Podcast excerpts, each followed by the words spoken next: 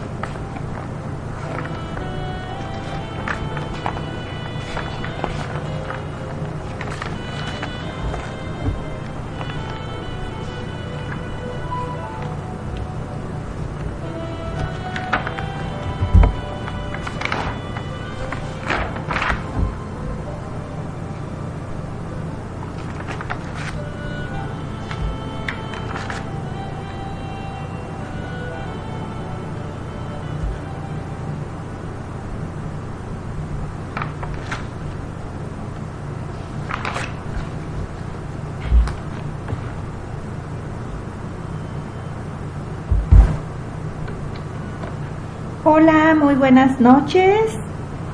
Un saludo de luz, un abrazo de luz a todos ustedes hasta el lugar donde se encuentran.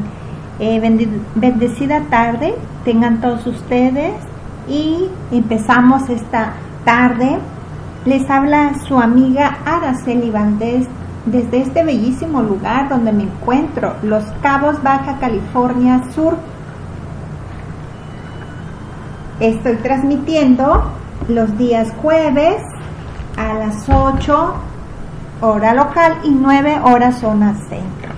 Quiero, eh, antes de, de continuar con el tema que tenemos hoy que está súper interesante, quiero recordarles nada más el propósito de este espacio de difusión, pues tiene es hacerte llegar un mensaje de amor, perdón, sanación a través del despertar de la conciencia, donde estamos, hemos transmitiendo música, charlas, consejos y diversas herramientas para expandir el amor a través de nuestra luz interior. Y es una alegría enorme nuevamente estar con todos ustedes, como les decía, con un tema eh, que quizás para muchas personas lo pasan por alto, pero es un tema que tenemos que tener en cuenta eh, antes de vivir o tener una pareja, un novio, y una novia. ¿Por qué? Porque es muy importante nuestras relaciones em, emocionales, nuestras relaciones intrapersonales. Y yo comienzo con esta pregunta, ¿por qué fallamos tanto en el amor? ¿Y, y por qué tanta gente elige a la persona equivocada? Quizás o, que se enfrasca en una relación tan peligrosa como irracionales, que son eh, relaciones destructivas, tóxicas, relaciones que te van a llevar nada más a un desgaste emocional. Vamos a hablar de este tema, les voy a, a compartir y nada menos que me apoyé en esta ocasión porque me encantó, me encantó este libro que quiero compartir de Walter Rizzo, Amores lentamente peligrosos. Y aquí pues les voy a dar un, adelanto. Se trata de cómo identificar esos amores peligrosos y cómo afrontarlos. Esos estilos, porque existen, según el autor de este libro, Walter Rizzo, los estilos afectivos con los cuales sería mejor no relacionarnos. Así es que en el primer capítulo, el primero que les voy a hablar es de el, amor, eh, el estilo histriónico teatral, o sea, el amor hostigante, para que se vaya identificando si es usted o tiene un amor, una relación hostigante. Y luego pasaremos al estilo paranoico vigilante, ese, ese amor desconfiado. Luego viene el estilo pasivo agresivo, que viene siendo el amor subversivo. Y luego pasaremos al estilo narcisista egocéntrico, o sea, en el amor egoísta, en, en cuál estamos parados, desde qué punto, de qué posición. Y número 5, estilo obsesivo compulsivo, o sea, el amor perfeccionista, esa pesadilla, ¿no? Y el siguiente que veremos, pero esto lo vamos a ir mirando en cada programa, estilo antisocial bendiciero, o sea, este el amor violento, ese que, que duele, que se acaba la alegría, el antisocial, el pendiciero. Y otro estilo que va a ser el estilo esquizonoide, ermitaño, o sea, ese amor desvinculado o ese amor indiferente. Luego, por último, tenemos el estilo limítrofe o inestable, ese amor caótico. Les voy a estar compartiendo de este libro las características, eh, cómo identificarlo y por supuesto, como lo dice el tema, cómo afrontarlo. ¿Y por qué fallamos tanto en el amor? ¿Por qué fallamos? ¿Por qué tanta gente elige a la persona equivocada o se enfrasca en relaciones tan peligrosas como irracionales? ¿O por qué nos resignamos a tener relaciones dolorosas Creemos que el amor es infalible y olvidamos algo elemental para la supervivencia amorosa. No todas las propuestas afectivas son convincentes para nuestro bienestar. Nos guste o no, algunas maneras de amar son francamente insoportables y agotadoras.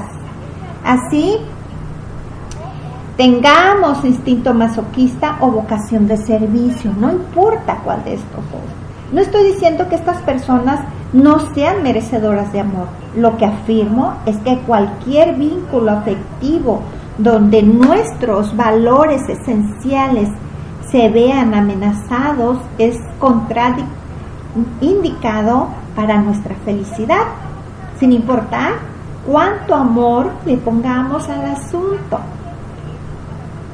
Es decir, acepto que estar en pareja no es cosa fácil y que todos debemos sacrificar algo, se entiende en un sentido constructivo para que la relación prospere. No obstante, los modos de amar que se describen en el libro son especialmente difíciles de abordar y tolerar, incluso para los enamorados del amor, que padecen todo estoicamente Así que estos estilos afectivos disfuncionales desgastan al otro, le quitan su energía vital, lo acaban lentamente o lo confunden hasta el punto de sentirse irracionalmente culpable o creer que sufrir por amor es un hecho normal y generalizado. Imagínense cuántas personas creen que es normal sufrir por amor y que si no sufres y que si no celas, pues es que no hay amor. Como si amar y ser víctima fuera la misma cosa, ¿verdad? Es cierto que todos poseemos una pequeña eh, o una pequeña dosis de locura personales y que nadie es perfecto, pero las formas de relacionarse que mencionaré, ¿sí? Van mucho más allá de una simple e inofensiva preferencia. No se trata de meras quisquillosidades, son actitudes altamente tóxicas para quienes deciden entrar en juego afectivo. Reconocerlas nos permitiría tomar decisiones más inteligentes frente a nuestro futuro eh, un futuro efectivo, ya sea evitando las relaciones y si aún no hemos sido flechados las podemos enfrentar. Ya estamos emparejados o involucrados afectivamente con otra persona, pero podemos prevenir y afrontar dos estrategias de supervivencia guiadas por la razón.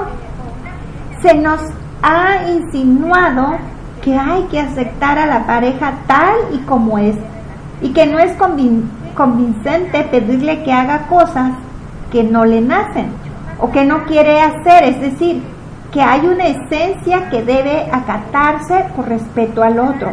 En esto hay acuerdo, pero también hay condiciones.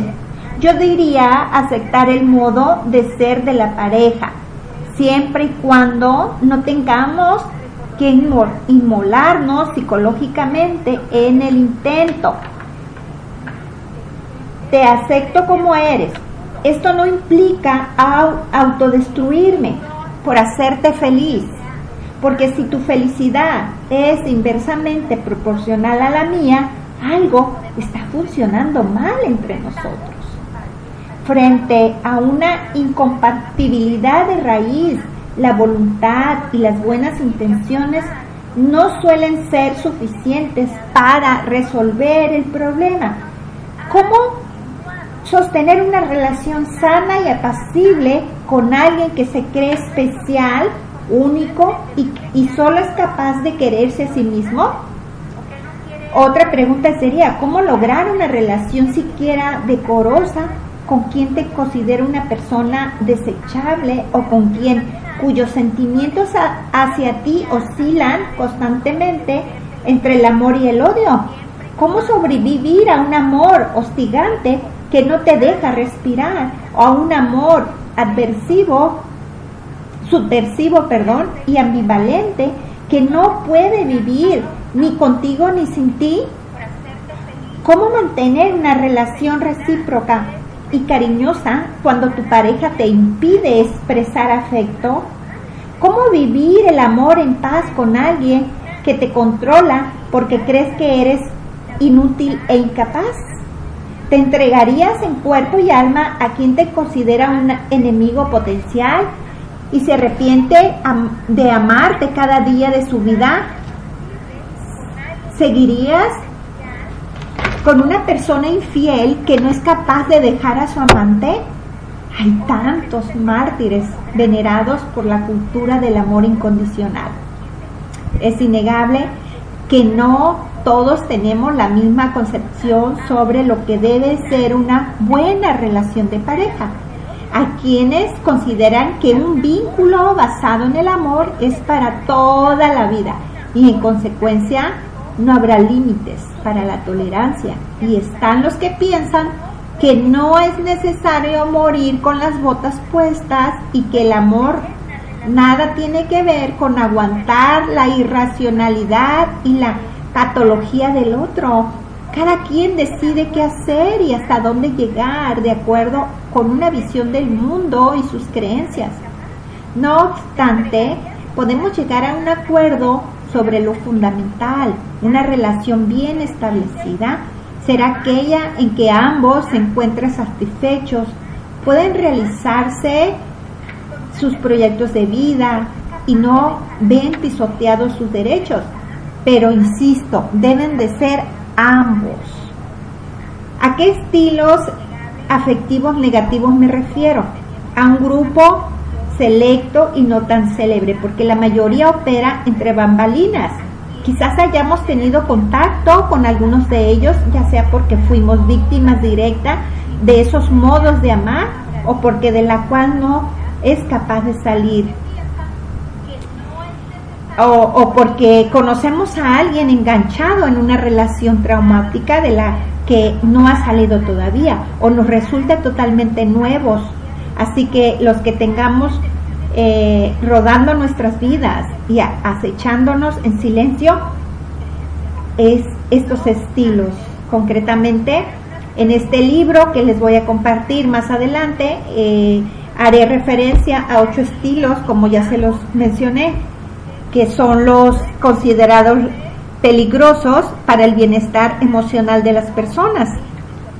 Eh, esto los vamos a ver uno por uno y obviamente cada uno de ellos nos lleva, eh, lleva implícito uno o varios antivalores que se oponen a un amor pleno y saludable.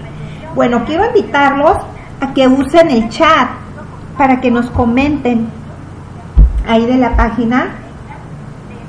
Usen, usen el chat para que ustedes puedan eh, hacer sus comentarios eh, que están presentes, saluden ahí en la, en la página del radio. Bueno. Bueno, no hay comentarios todavía, pero pueden hacer sus comentarios aquí en la página, en el chat del radio.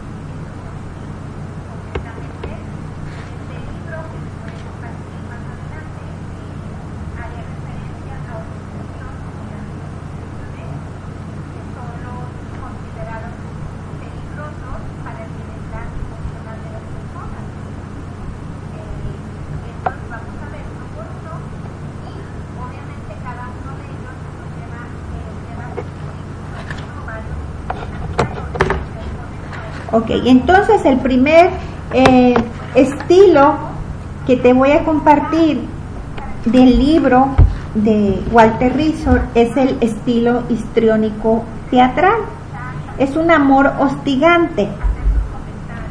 Y se los voy a leer y empieza con una frase que dice, la belleza es la llave de los corazones, la coquetería su ganzúa. La prodigalidad de los adornos adjudica el efecto. Amar a una persona histriónica teatral es dejarse llevar por un huracán de categoría 5. Algunas de sus características son ser el centro de atención, emotividad excesiva, comportamiento seductor, cuidado exagerado por el aspecto físico, actitud dramática e impresionista. Ver intimidando donde no hay y ser muy intensas o intensos en las relaciones interpersonales, especialmente cuando hay amor de por medio. Las personas que poseen esta manera de amar desarrollan un ciclo amoroso de mal pronóstico. Al principio sus relaciones afectivas están impregnadas en un enamoramiento frenético y fuera de control. Y después, como en caída libre, suelen terminar con las relaciones de manera drástica y tormentosa. El amor histérico no solo se siente, también se carga y se soporta, porque al exigir atención y aprobación las 24 horas, la relación se vuelve agotadora. ¿Cómo estar bien con alguien que nunca está satisfecho eh, afectivamente? Así es que si usted conoce a una persona histriónica teatral, estas son algunas de sus características. Y ahora eh, estas, estas partes tienen el lado antipático de la, de la seducción y el romanticismo.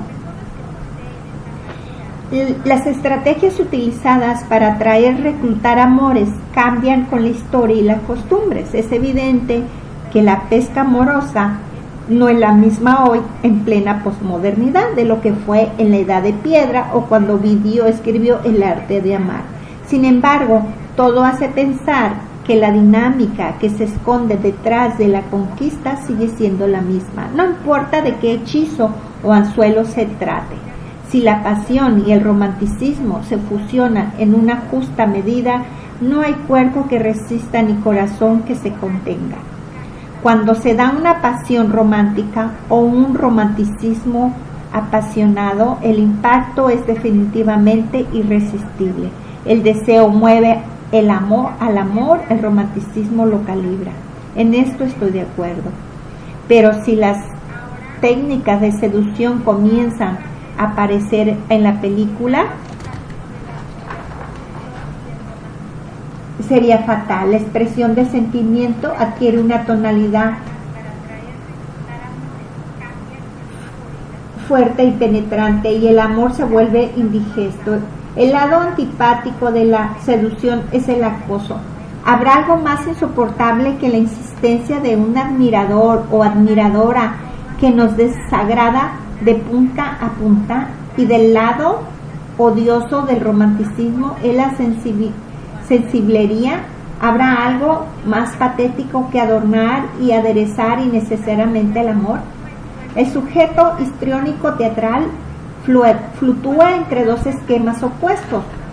No soy nada cuando la gente no le presta atención o desaprueba sus comportamientos. Y soy un ser deslumbrante y especial que cautiva a todo el mundo. Cuando los otros responden positivamente y con interés a sus intentos de llamar la atención, la, la consecuencia de manera dicotómica de procesar la información es desastrosa para cualquier vínculo intrapersonal porque si la si la seguridad afectiva va a depender de qué tan cautivada y estasiada mantengo a mi pareja, no tendré un momento de paz. Los hechos hablan por sí mismos, los hechizos amorosos no duran mucho, al menos para los que no somos brujos ni brujas. Entonces, el amor es puro sentimiento, emotividad y expresividad, y tu amor no me alcanza eh, entre la insatisfacción y efectiva. Piensa un instante en las consecuencias de estar con alguien que reúne las tres condiciones todo el día y a toda hora. Eh, ¿Cuáles son estas consecuencias? Una pesadilla intrapersonal donde ocupan el papel central, son esta, este estilo lo inaceptable propuesta afectiva de estas personas parte de tres actitudes destructivas para el amor.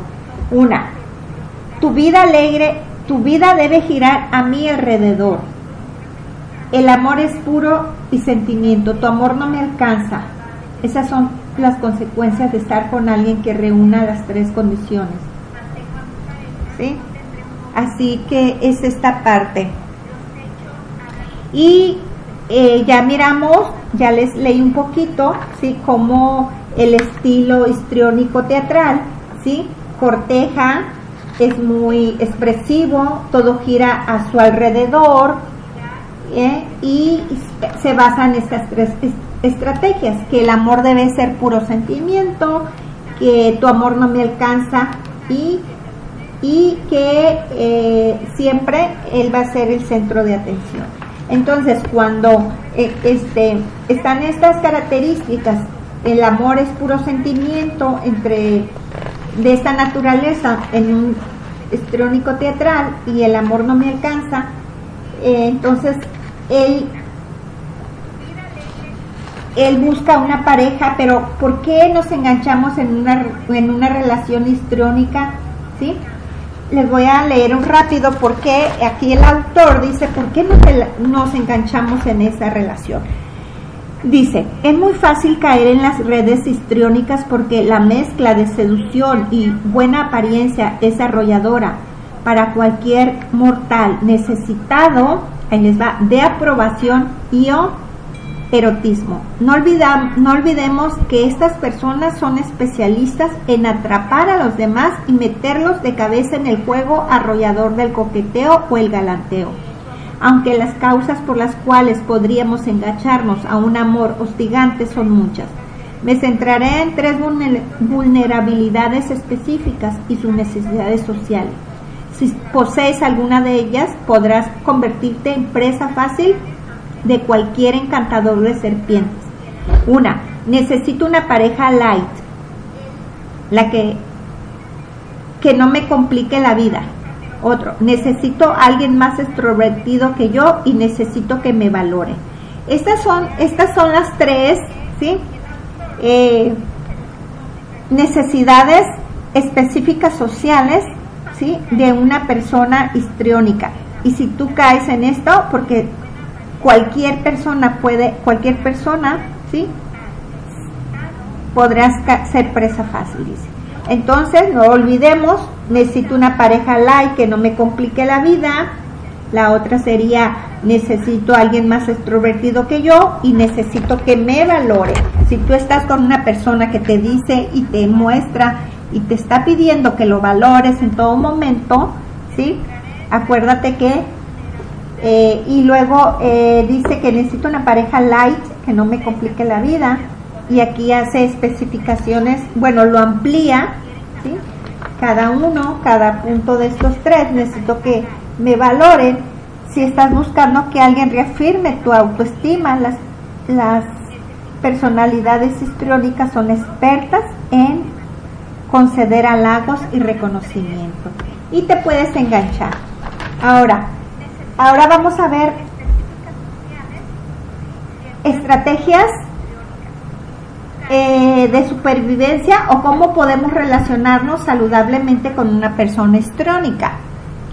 Dice, de acuerdo con mi experiencia clínica, una, un histriónico leve o moderado se deja manejar y hasta puede ser agradable si sabemos y podemos dosificarlo. Es inconveniente. El inconveniente se presenta cuando se exagera el picante y el amor se hace tóxico. Aunque no sea tarea fácil, la clave para estar con una persona histriónica es que ésta aprenda a regular sus estados de ánimo y su dependencia entre la frialdad del amor lejano y distante, esquizo, esquino, esquizoide perdón, y el arrebato afectivo del histriónico. Hay un punto medio donde el amor no fastidia y es agradable.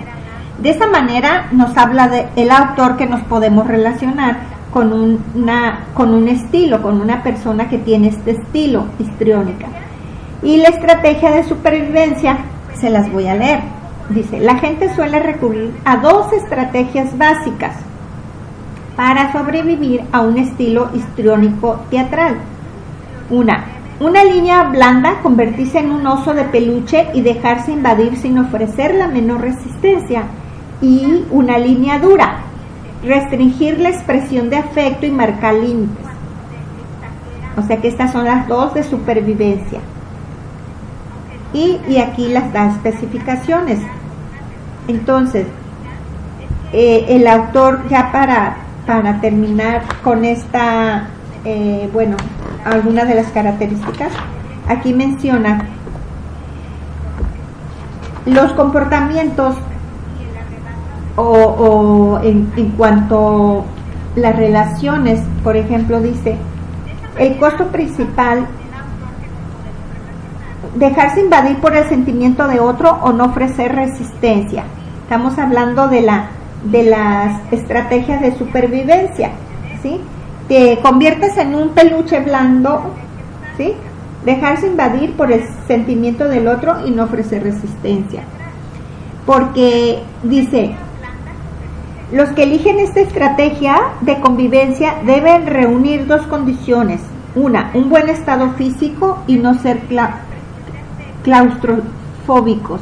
Reconozco que hay gente que casi nunca se siente invadida por nada ni por nadie, ¿no? No obstante, la mayoría de los seres humanos marcamos una zona de exclusión, buscando salvar la autonomía.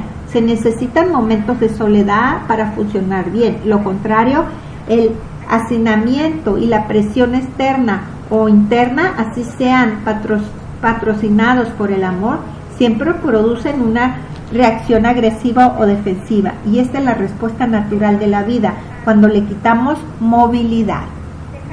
O sea, el hostigamiento, el, el que te tengan ahí como siempre ahí sobre ti. Un paciente me comentaba que las relaciones sexuales con su esposa se habían vuelto una verdadera tortura porque su mujer valoraba el grado de atracción que ella ejercía sobre él por la dureza de la erección del pene. La señora Vaya a saber con qué método había desarrollado la, habilidad de tasar al toque cuando eran las ganas de su marido.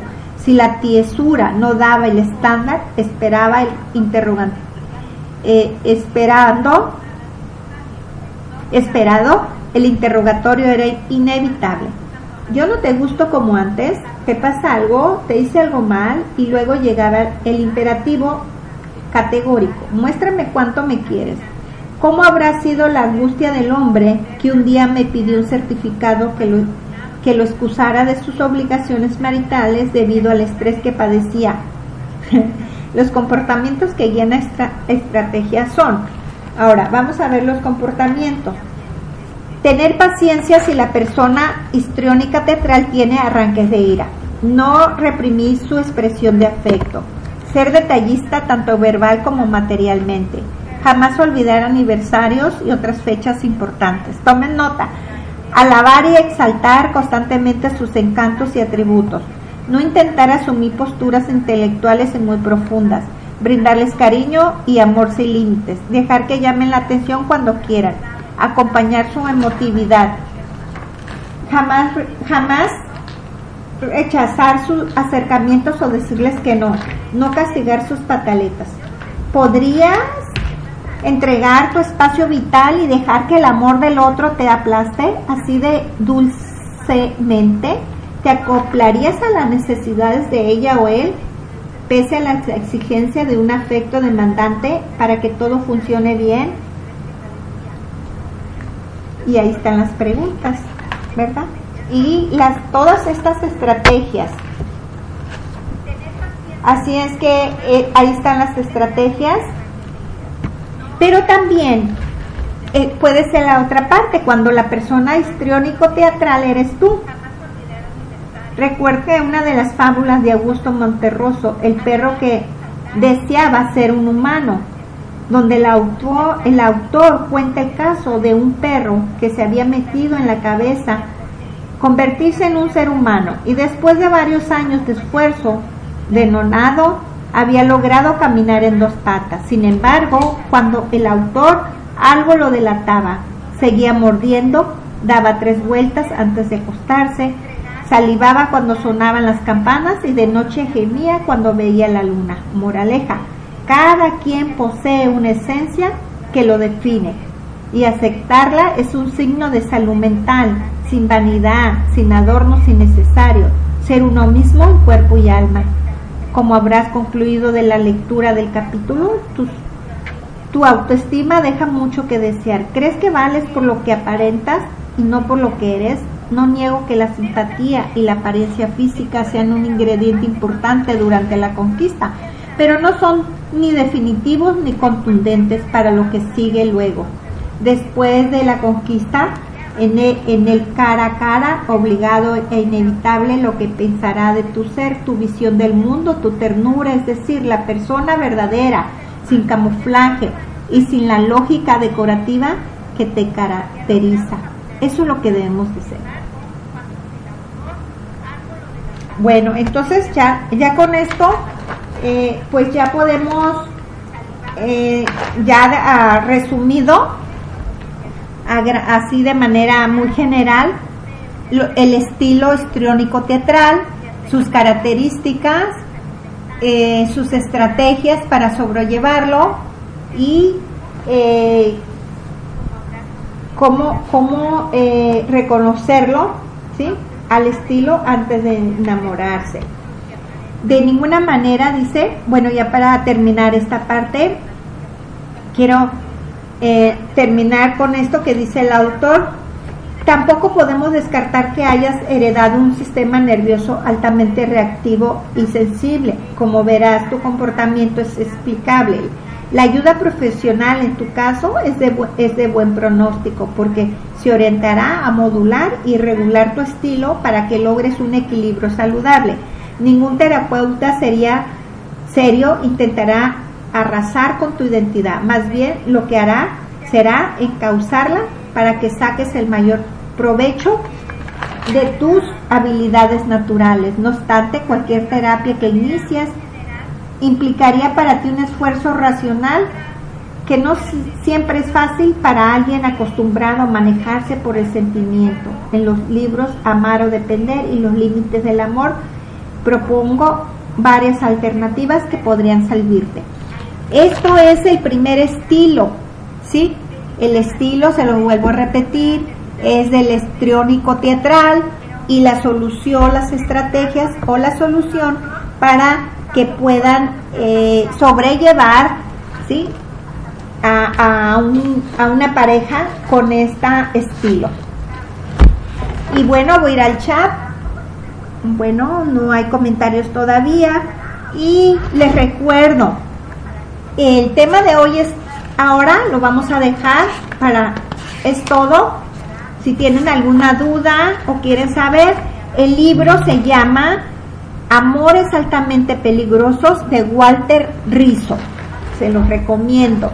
Es el que les estoy compartiendo los ocho estilos, ¿sí?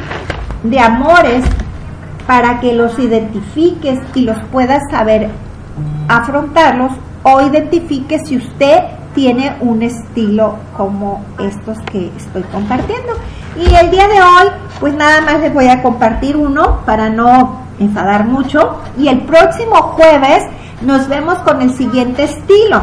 El siguiente estilo, ya les dije que va a ser el, el siguiente, es el, ay, aquí dice, me olvidó, el siguiente capítulo va a ser el estilo paranoico vigilante, ¿sí?